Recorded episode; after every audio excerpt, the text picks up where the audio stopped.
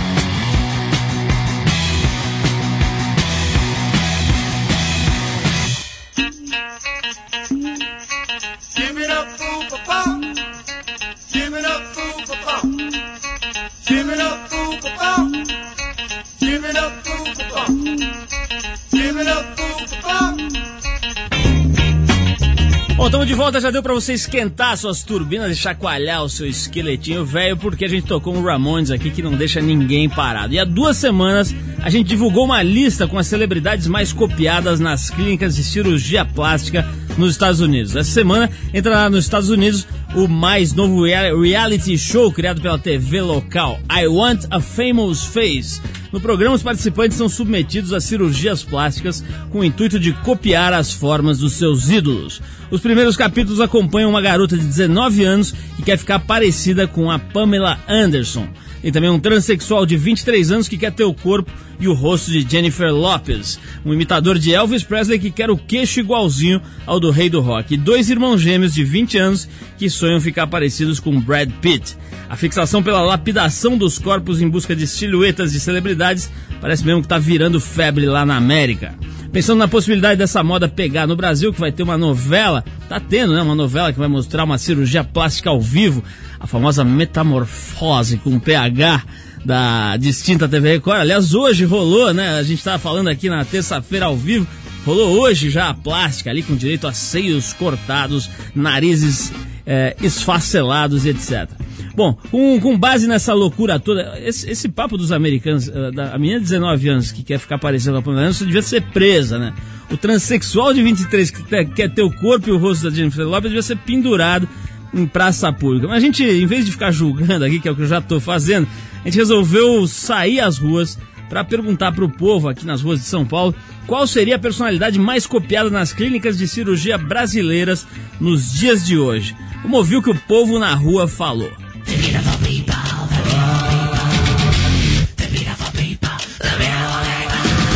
Se essa moda chegasse hoje no Brasil, acho que a mulherada ia querer ficar igual a Juliana Paz, porque ela tá aí a bola da vez. Ela tem um corpo escultural e também tem um rosto lindo, uma boca enorme. Os homens, acho que poderia ser o Luciano Zafir, por ele ser moreno, alto, bonito e tem um rosto meio clássico, assim. Acho uma grande ilusão, acho que corpo não é isso, você não compra. Ellen Roche, que a mina é muito gostosa. Eu acho o Rodrigo Santoro, porque eu acho ele muito gato. A Gisele Bündchen é Gisele uma boa pessoa pra se copiar. Por ela ter um padrão natural. de beleza é, inovador, assim, das modelos. Não é aquela coisa magra, seca, entendeu? Ela é bem bonita, ela tem bumbum, ela tem peito, ela é toda perfeita. Eu com um metro e meio, eu queria a perna da Gisele Bündchen. Depois o resto aos poucos, a prestação. Olha, eu queria talvez a conta bancária dela. Eu despeço o peito, a perna dela, deixa isso com outro. Eu acho aquela Globeleza lá, né? A Valéria Valesca lá, né? Porque ela tem um corpo perfeito, né?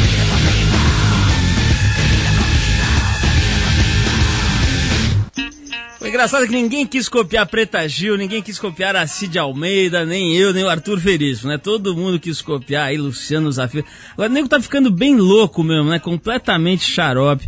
Eu acho que esse pessoal nos Estados Unidos, esse programa de televisão, ó, não, não sou a favor de censura nem nada, mas um programa de televisão documentando cirurgia de menina de 19 anos que quer ficar parecida com Pamela Anderson é realmente de se discutir se isso deve ou não ir para as telas. Mas é o seguinte, por mais engraçado que possa parecer, esse é um assunto muito sério que inclusive revela uma série de doenças graves de caráter psicológico. Para dar um pouco mais de credibilidade ao tema, a gente foi conversar, vai conversar agora com a doutora Vera Cardim, que é diretora-geral da Sociedade Brasileira de Cirurgia Plástica. Doutora Vera, boa noite. A senhora está ouvindo bem a gente aí por telefone? Oh, muito boa noite, Paulo. É um grande prazer estar com você. E eu não sou a única diretora, não. Eu sou uma das diretoras da sociedade. Tá, uma é das um diretoras da Sociedade Brasileira de Cirurgia Plástica, Isso. retificando. Vamos fazer uma plástica aqui na minha fala, Vamos né? Lá. E dar uma melhorada. Doutora Vera, eu estava comentando aqui, já me encarreguei de editorializar essa notícia, falando que é um absurdo completo um programa de televisão, na minha opinião, pelo menos um programa de televisão que se presta a mostrar gente de 19 anos que quer ficar parecido com Pamela Anderson, com Elvis Presley, etc. A senhora, profissional da área, uma das diretoras da Sociedade Brasileira de Cirurgia Plástica, sua opinião sobre um programa de televisão que se presta a, a, promover esse tipo de cirurgia, né, de pessoas que querem ficar parecidas com seus ídolos. Qual a sua opinião profissional e pessoal? É, a opinião é que isso realmente é a documentação do desequilíbrio mental, né? Porque uma pessoa que tende a, a querer ficar parecida com outra, realmente a, a se personificar com a imagem de um, de um ídolo, ela está tentando, de repente, ela está mostrando que ela está despersonificada, ela não tem. Uh, não tem uma personalidade, né?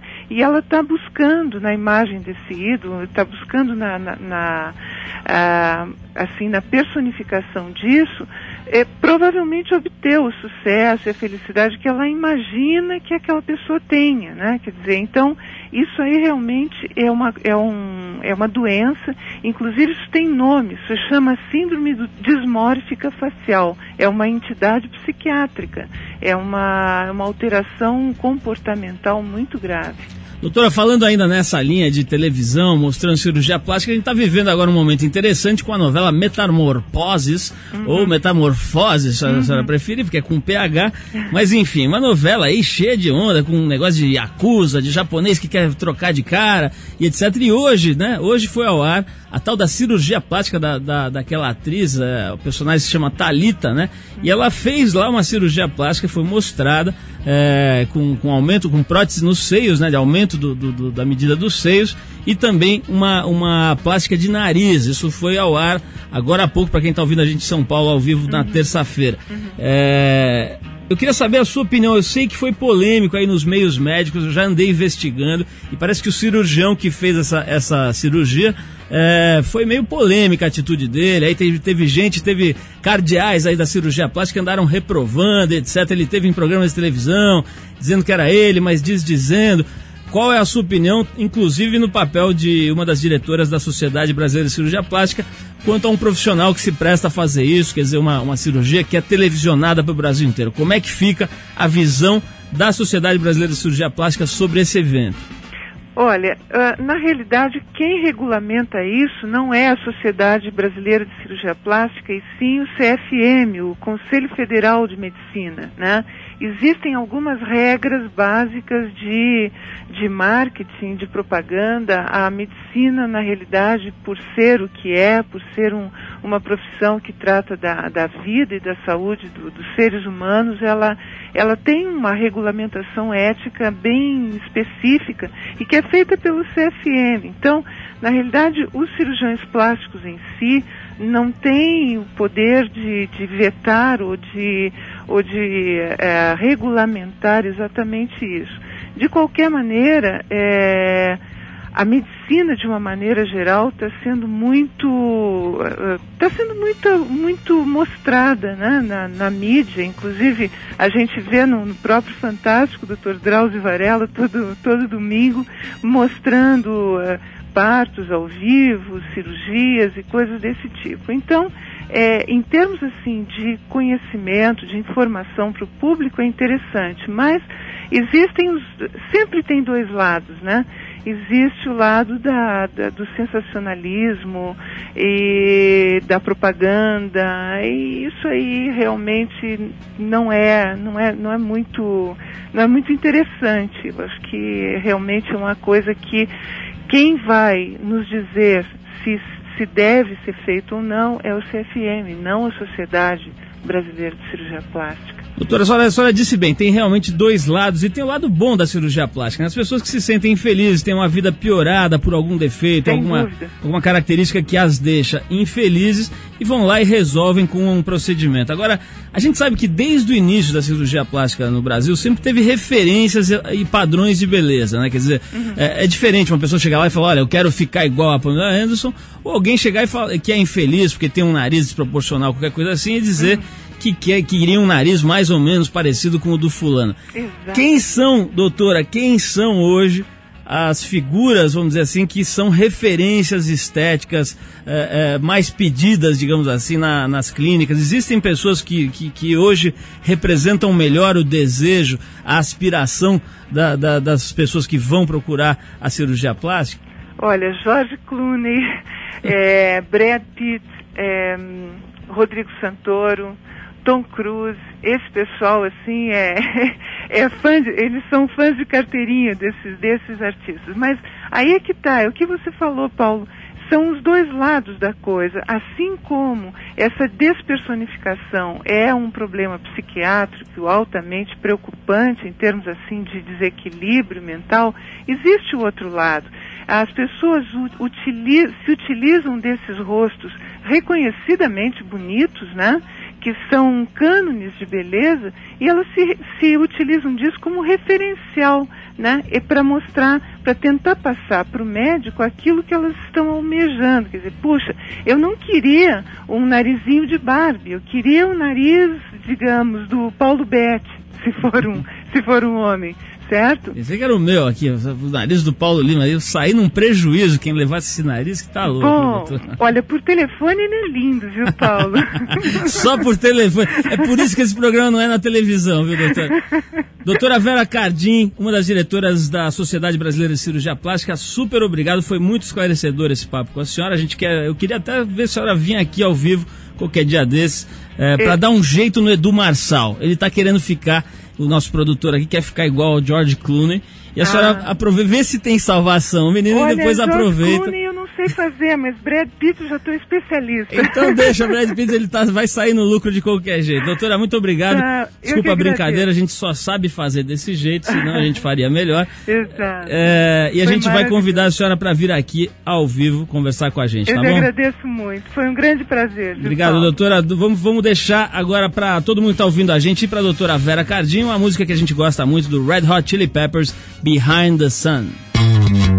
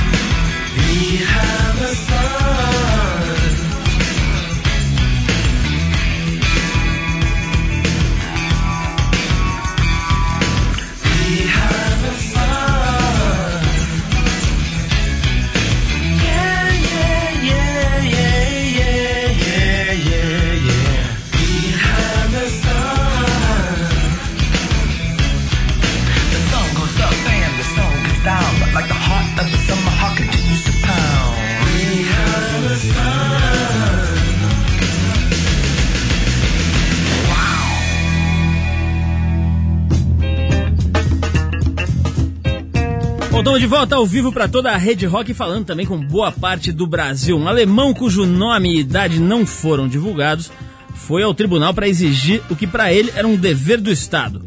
O homem desempregado pedia que o governo lhe desse dinheiro para quatro visitas a um bordel e para alugar oito filmes pornográficos por mês, a fim de garantir seu equilíbrio físico e psíquico o tribunal de Ansbach, no sul da Alemanha, negou o pedido por considerar que a ajuda social que recebe do Estado por estar desempregado, no valor de 287 euros em média, mais ou menos uns mil reais, deveria cobrir essas despesas com o seu desafogo sexual. Muito interessante essa notícia, mostra que também na Europa está todo mundo xarope, porque não é só nos Estados Unidos, nem só no Brasil. O mundo inteiro vai muito bem, tá uma coisa linda. Ele é diretor de cinema e filho adotivo. No ano em que completou 33 anos, ele resolveu juntar a vontade de encontrar a mãe biológica com o seu ofício e fez dessa busca pelas raízes uma história documentada num longa-metragem. 33, além de ser a sua idade na ocasião, foi também o número de dias que ele se dedicou a esse projeto. Daí o nome do filme que é 33. Premiado o cineasta sempre levanta temas polêmicos nos seus filmes, como no curta Olhos Pasmados do ano 2000, onde ele reportou a violência contra os idosos. Ou também no Média Morte Densa de 2003, agora documentário sobre assassinos que matam uma vez só. Estamos aqui então com o Kiko Goifman, como eu disse no começo do programa, é antropólogo e enveredou aí pelo cinema e tem feito documentários muito interessantes. Kiko, boa noite, obrigado por você ter vindo mais uma vez aqui. É um prazer te receber. E a gente estava falando agora há pouco aqui, que você estava ouvindo, né? Dessa loucura toda da realidade. De repente, a, a, televisão parece que descobriu a realidade. Tudo é reality, né? Até o Silvio Santos faz as coisas lá na realidade, etc. Quer dizer, o nego tá meio numa febre. E o documentário, basicamente, se presta a mostrar a realidade, só que uma linguagem um pouco diferente. Eu queria que você comentasse um pouquinho na visão de um antropólogo e de um documentarista, o que está acontecendo na televisão, né? Metamorfoses de um lado e Big Brother do outro e não sei o quê. O que está acontecendo? Por que, que de repente a televisão descobriu essa história da realidade? É, bom, boa noite, Paulo. É até engraçado, assim, porque muita gente acha que eu sou xarope de ir procurar minha mãe biológica fazer um filme e de repente eu ouço essa história toda aí das, das plásticas para criar clones de atores, aí me assusta. Mas enfim, eu acho que existe, existe sim um desejo pelo real que está em tudo. Acho não só na televisão, acho na internet, a quantidade de blogs, pessoas querendo se alimentar desse, desse real aí. Eu acho que isso tem muito a ver também com uma, uma certa decadência da nossa ficção, uma repetição de modelos, né? Talvez nas próprias novelas, né? Sempre as tramas, né? Amarradas da mesma forma. Eu acho que assim tem um desejo pelo personagem real. E esse desejo nem sempre eu acho que é bem resolvido, né? Nesse sentido aí de ter essa atenção para o real, acho que tem, tem saídas legais, saídas interessantes, né? Como os próprios blogs que eu citei, e também tem muita picaretagem por aí. Né? O Kiko, vamos, para quem não, não, não leu a, a, imprensa essa semana, saiu muita coisa sobre o teu filme, eu citei aqui, isto é, a Carta Capital, os jornais, a Folha de São Paulo deu bastante espaço, vários outros jornais e tal. É, mas para quem não sabe, o Kiko foi fazer um filme durante 33 dias para tentar encontrar sua mãe biológica, já que ele foi adotado quando pequeno e não conheceu a, a, a mãe biológica. E esse filme, que eu estou vendo aqui na ficha do filme, que você fez a câmera, né? você e a sua esposa fizeram a câmera do filme. E ele não tem roteiro, né? Quer dizer, você falou, bom, vou atrás e a partir de agora liga a câmera e vamos ver o que acontece. Não tem uma certa coisa de preguiça aí nessa história, porque é o seguinte: várias das grandes ideias na mídia e, na, e vamos dizer, nas artes partem de preguiçosos, né? O cara fala, não vou fazer como se faz normalmente, vou, deixar rolar. Não tem um traço aí de um preguiçoso que deu certo em você, não? vou entender como elogio isso. Totalmente.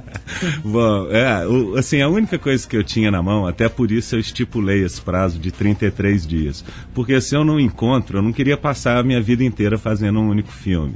Então eu marquei que com 33 dias eu parava ou não a busca. E eu também precisava me balizar, porque como que você vai fazer a produção de um filme se você não sabe se ele vai durar 100, 200 dias? Né? Na verdade, eu não sabia nem a quantidade, nem se eu iria viajar. Né? Então, eu fiz uma equipe super reduzida. Ele foi feito com equipamento digital e depois a gente passou para 35 milímetros para poder estar tá em sala de cinema, né? E o que eu estipulei como começo era assim, eu ia trocar ideias com alguns detetives, ouvir algumas pistas, algumas dicas e depois eu partia para a rua. Agora, esses detetives, quando você, quando você pensou nisso, você esperava, porque assim, no filme acabou virando meio comédia, né? Porque os caras são bem loucos, né? Esses detetives que você achou. Você esperava que fosse diferente, fosse uma coisa mais científica, mais séria, ou você já sabia que ia encontrar um monte de. Como é que chamava aquele Mário Fofoca, né? Um monte de Mário Fofoca. Como é que é? Não, é. Assim, antes de tudo eu sabia que eu estava fazendo um filme. E um filme, porra, ainda mais documentário que já é taxado de chato. Você tem que pensar em caminhos, em formas para resolver isso, né? Eu achava que ia dar um bom papo, sim, mas eu fiquei surpreso. O que eu fiquei tem, surpreso. Tem uma coisa que eu acho muito interessante desse, desse processo aí, que você fala, inclusive nas entrevistas e tal, que é a dificuldade de entrevistar a sua própria mãe, a sua mãe adotiva, que eu acho que você considera sua mãe e tal, né? E, e a pessoa que te criou e tudo.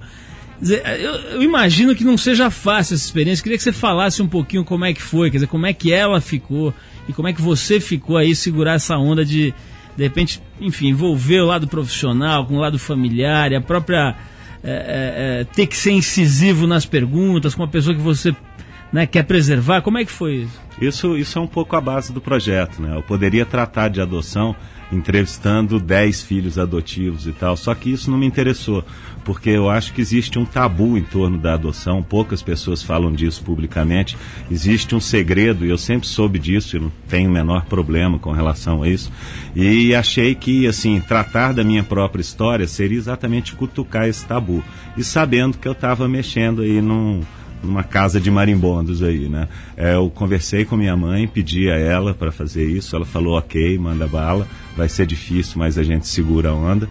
E foi realmente difícil. Foi difícil, assim, a super exposição do projeto, acabou indo parar em programa fantástico e tal.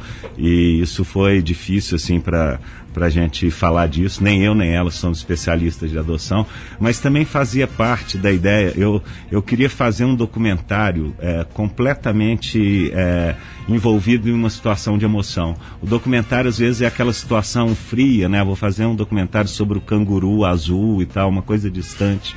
Né, eu falei, não, porra nenhuma, eu quero fazer um documentário em que eu vou estar envolvido emocionalmente e que vai ser porrada para mim também. Foi é, eu chamo de um projeto de autoviolência. Ô, Kiko, vamos falar um pouquinho sobre Oscar, sobre o Cidade de Deus. Quero ver suas opiniões sobre isso. Mas antes eu vou tocar um Living Color aqui.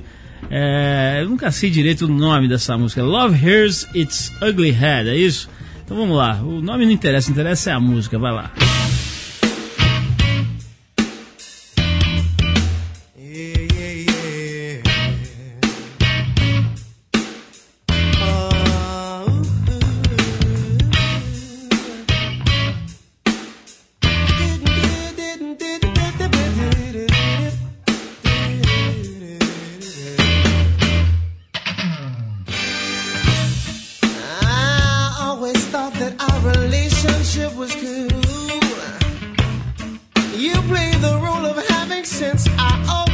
the food. Now something's different, I don't know the reason why.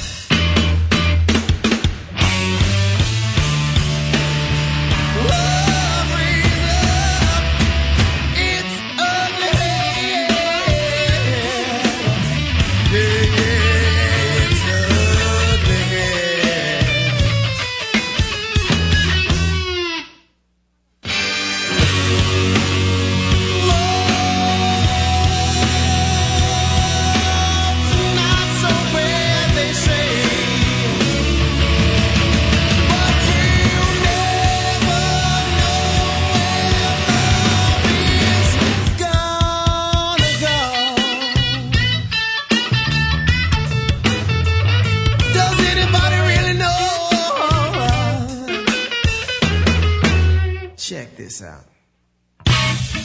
I'm standing at the altar as they play the wedding march. I'm in a black tuxedo with my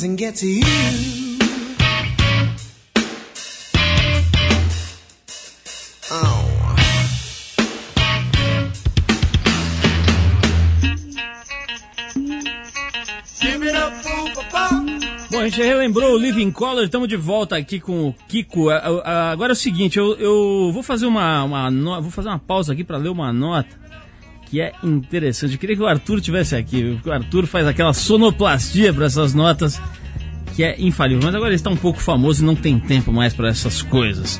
A americana Alice Pike, de 35 anos, foi presa ao tentar pagar sua conta de supermercado com uma nota de um milhão de dólares. Alice, essas notícias dos Estados Unidos, bicho, eu nunca sei se é verdade, porque o povo lá é tão xarope que é impressionante. A Eve se entregou a nota de um milhão de dólares a uma caixa do Walmart de Covington, no estado da Georgia, para pagar uma conta de 1.672 dólares. E ainda pediu troco, ficou esperando os 900 mil dólares de troco. A pessoa responsável pelo caixa percebeu na hora um certo ar de trambique, e já que o Tesouro Americano não produz cédulas no valor de um milhão, e chamou o gerente que acabou chamando a polícia. Atualmente, a nota mais valiosa dos Estados Unidos é a de 100 dólares. Em 69, foram tiradas de circulação as células de 500, de mil e de 10 mil dólares, porque quase não eram utilizadas. A dona Alice, que tinha mais duas notas no valor de um milhão na bolsa, diz ter recebido dinheiro falso de seu marido. Quer dizer, realmente é engraçado uh, esse tipo de notícia que acontece no dia a dia norte-americano. Bom, estamos de volta aqui com o Kiko Goifman, quem ligou o rádio agora. O Kiko é um antropólogo e cineasta que acaba de fazer um filme que está sendo muito comentado. O filme se chama 33 e é a história do próprio Kiko em busca da sua mãe biológica, ele que foi adotado quando pequeno. Kiko, eu falo aqui toda hora de antropólogo, acho que tem muita gente que ouve, a gente não sabe exatamente o que, que é antropologia. Ouve falar da faculdade, não sei o que, mas não, tá, não sabe direito. E acho que a gente tem aqui o dever de dar uma esclarecida. Então eu queria que você aproveitasse aí, explicasse um pouquinho o que, que é a antropologia. Bom, é, E também, é, é, aproveitando, quer dizer, como é que ela pauta de alguma forma o teu trabalho, né? Ok. É, bom, antropologia, simplificando um pouco, né, até para não ser chato nessa, nessa hora aí, a antropologia é, poderia ser entendida como uma forma de ciência que estuda grupos sociais. Né? Então existe, por exemplo, a antropologia urbana, que vai estudar grupos sociais urbanos, presos, meninos de rua, motoboys, enfim. Ou antropologia rural, que estuda conflitos de terra, grupos. Né? De alguma uma forma bem simplificada, que nenhum antropólogo esteja me escutando nessa hora, a antropologia seria uma forma de uma psicologia, trata do indivíduo, a antropologia trataria de um grupo social.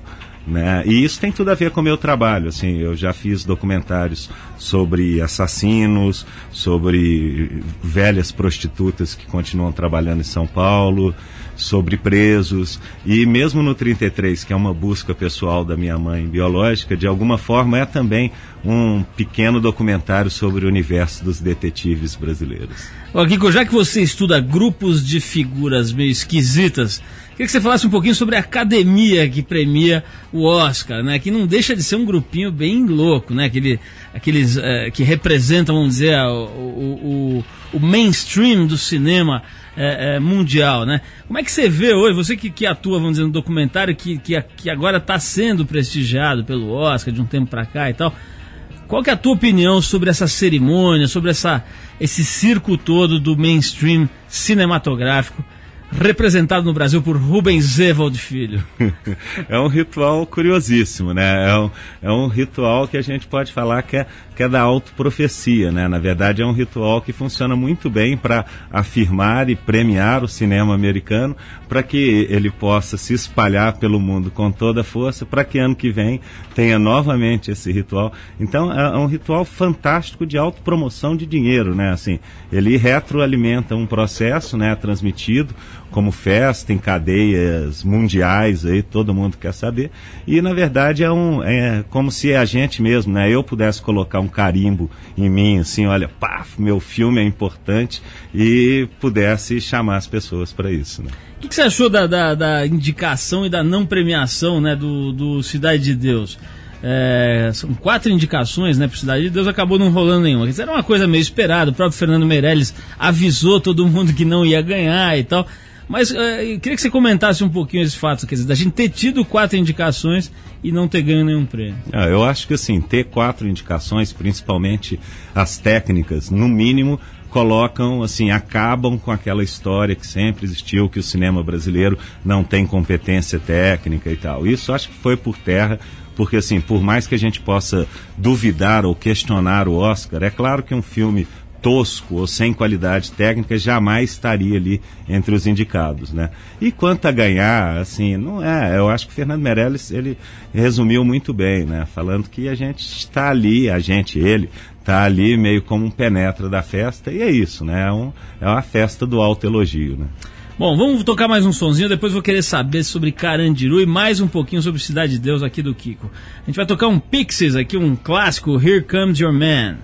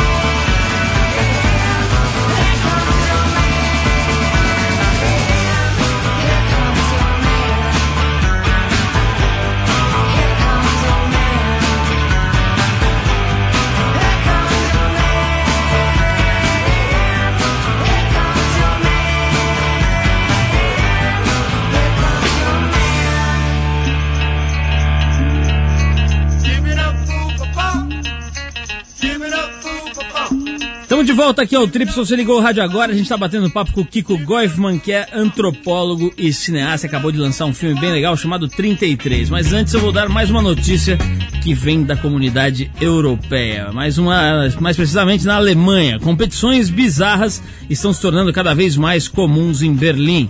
Depois de combates para eleger quem consegue encarar outra pessoa por mais tempo e campeonatos de pedra, papel ou tesoura em festas russas, a mais nova modalidade pitoresca mistura xadrez com boxe. Muito, muito bom, muito edificante. Uma partida de chess boxing é composta por 11 rounds e cada um deles tem 4 minutos de xadrez e 2 de boxe. A filosofia básica do esporte é a combinação de desafios físicos e mentais.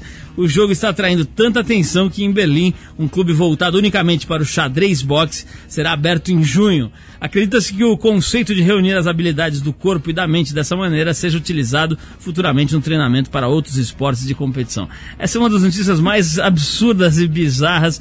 Eu fico imaginando o Mequinho. Lembra do Mequinho? Fazendo, fazendo uma partida ali com o Brutamontes, né? Ele, joga, ele arrebenta o cara no xadrez, o cara levanta e dá um socão na cara do Mequinho.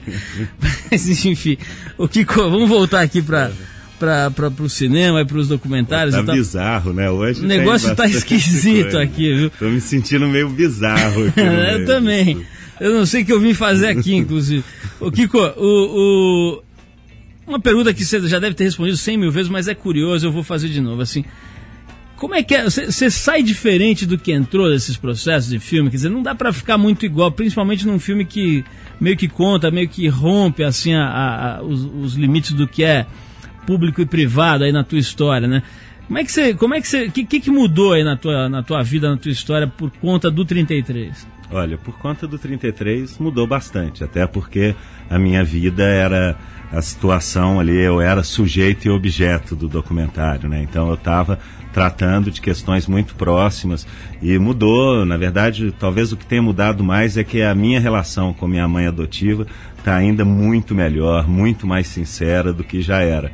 Tem uma parte da minha família que fala mal do projeto, que fala que eu devia ter descolado uma outra forma de ficar rico, né? Como se fosse possível ficar rico com um filme como 33 no Brasil. Mas de qualquer forma, eu pouco tô pouco me lixando para essa parte da família e mas Como pessoalmente diria o Arthur Veríssimo, você não está nem ai. Exatamente, Certo. exatamente. Então, assim, é, e foi curioso porque eu recebia muito e-mails, eu tinha um diário na internet durante a busca.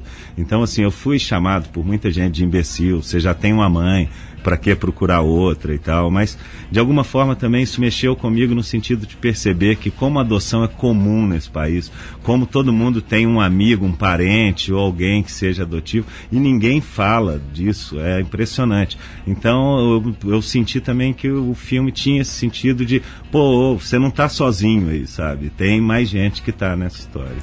O que você não ficou com medo de achar uma chata, quer dizer, uma. Tem aquela história, né? Mãe só tem uma, né? E nego fala, ah, graças a Deus, às vezes, né? Você não ficou. Não, agora, você não ficou com medo de achar uma chata que fosse te pedir uma verba, alguma coisa assim? E- isso era um problema. eu tinha esse medo, tinha, tinha medo sim. Mas minha mulher tinha muito mais, né? Porque ach- procurar segunda mãe, tudo bem, mas procurar segunda sogra realmente era uma situação muito mais complicada. Mas assim, é, não, durante todo o processo, é, eu tinha medo desse encontro, sim. Principalmente que eu poderia me deparar com alguém que eu não tivesse a menor afinidade, que é óbvio, né? Enfim, afinidade, ou o mesmo próprio comportamento, até eu como antropólogo jamais vou defender que isso seja passado geneticamente, né?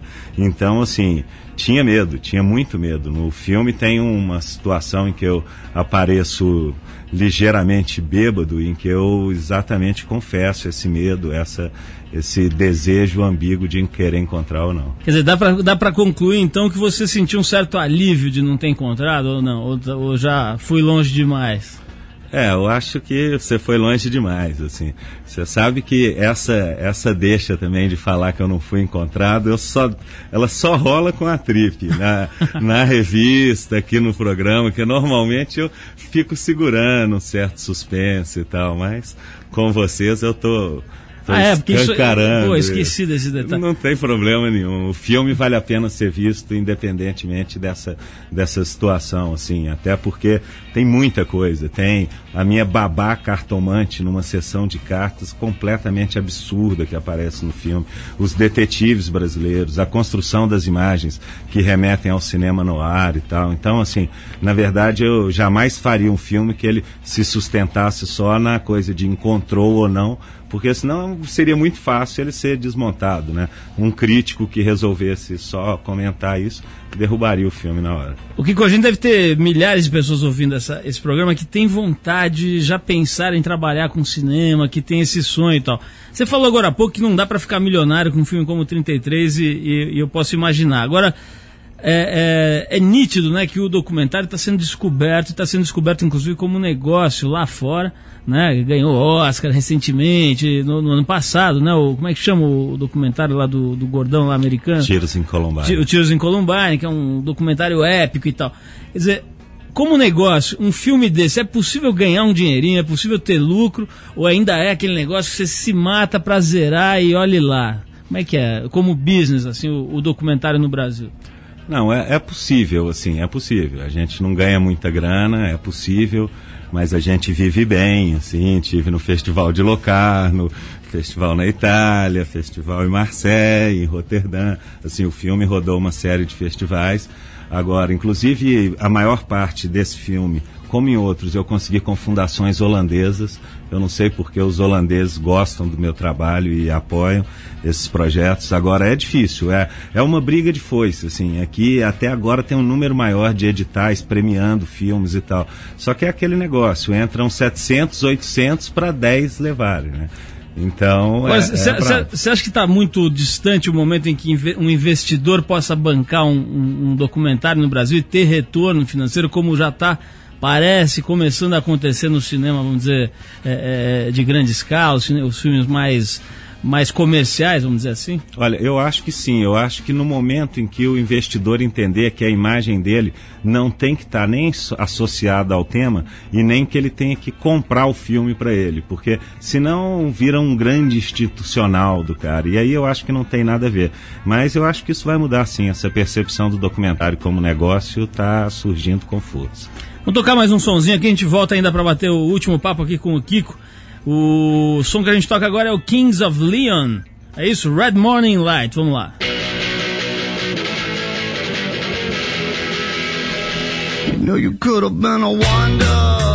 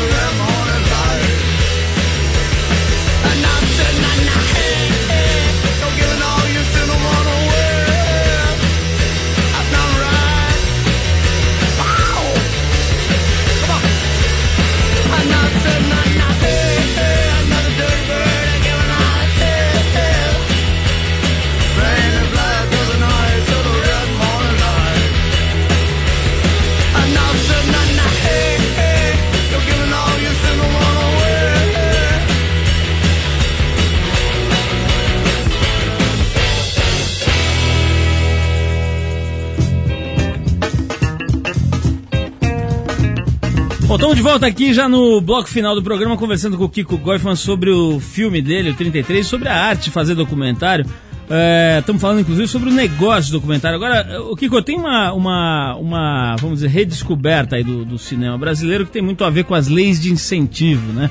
Parece que realmente, pelo menos nesse campo, o cinema, o, a- a- vamos dizer, a cultura brasileira andou para frente, né? Como é, que você, como é que você analisa essa história desse subsídio, né? Dessas leis que, que dão incentivo para as empresas que, que é, é, investem no cinema tal? Quer dizer, isso tem sido fundamental mesmo. Sem isso, a gente não teria é, essa explosão que teve de uns anos para cá?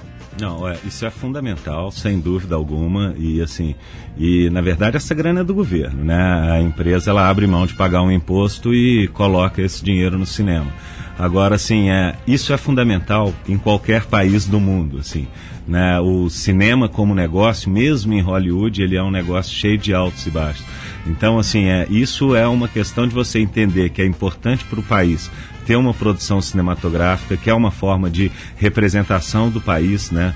Que é, pô, os Estados Unidos entendeu isso muito bem, né? E vendeu um way of life pautado nisso. Então, assim, é importante essa representação do, do país através de suas imagens. E eu acho que é fundamental, sim. A gente não tem que ter vergonha de imaginar que parte dessa grana ela venha do governo, sim. Como é que você se vê aí no, no futuro como cineasta? Você se vê dirigindo, por exemplo, um filme com uma história, com um roteiro, com enfim, um filme mais comercial? Você gostaria de experimentar isso?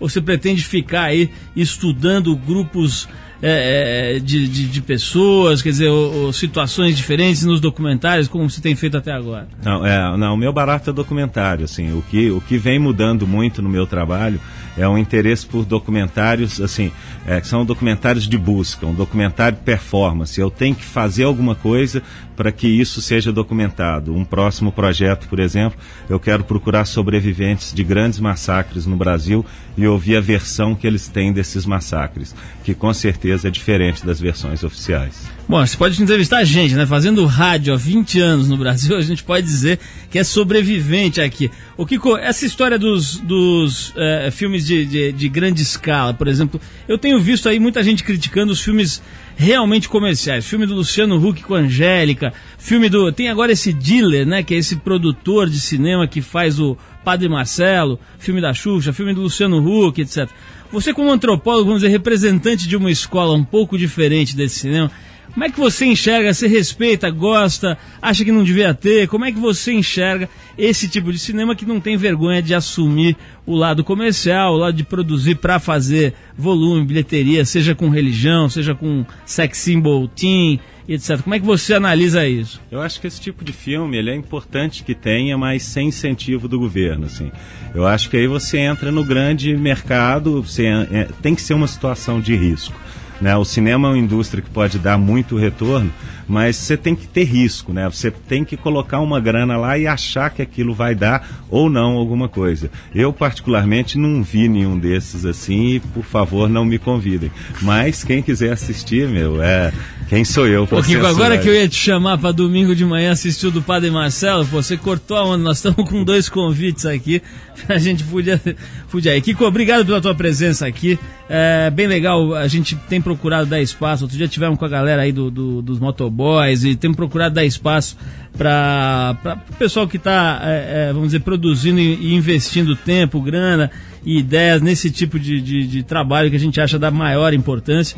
Então eu convido todo mundo a assistir. O 33 está nos cinemas aí. Está em todas as cidades? Como é que está? Não, por enquanto está só em São tá Paulo. Está só em São Paulo. Exatamente. Espaço Unibanco, Sala Wall e Frei Caneca Artplex. Tem planos de ir para outras cidades? Quer dizer, deve Vamos, ir para outras cidades? Com certeza, com certeza. Então o pessoal que está ouvindo a gente em outras cidades pode esperar ou pode também ficar ligado, vir a São Paulo, enfim, procurar um jeito de assistir, porque certamente vai conseguir assistir ao 33 do Kiko Goifan. Kiko, mais uma vez, obrigado. Bom, a gente vai ficando por aqui com esse programa que é independente, feito pela equipe da revista Trip em parceria com a 89 FM e com toda a rede rock. A apresentação é de Paulo Lima com Arthur Veríssimo, um personagem virtual. Edição de Cláudia Lima, produção de Eduardo Marçal, assistência de Alexandre Potashev, colaboração Bruna Bittencourt e Yuri Damkalov. Trabalhos técnicos hoje do Super Sandro. Quem quiser escrever pra gente, pode mandar o seu e-mail para rádio@trip Um abraço especial para todo mundo que está ouvindo a gente em Vitória pela cidade, em Campinas pela 89, em Sorocaba pela 103,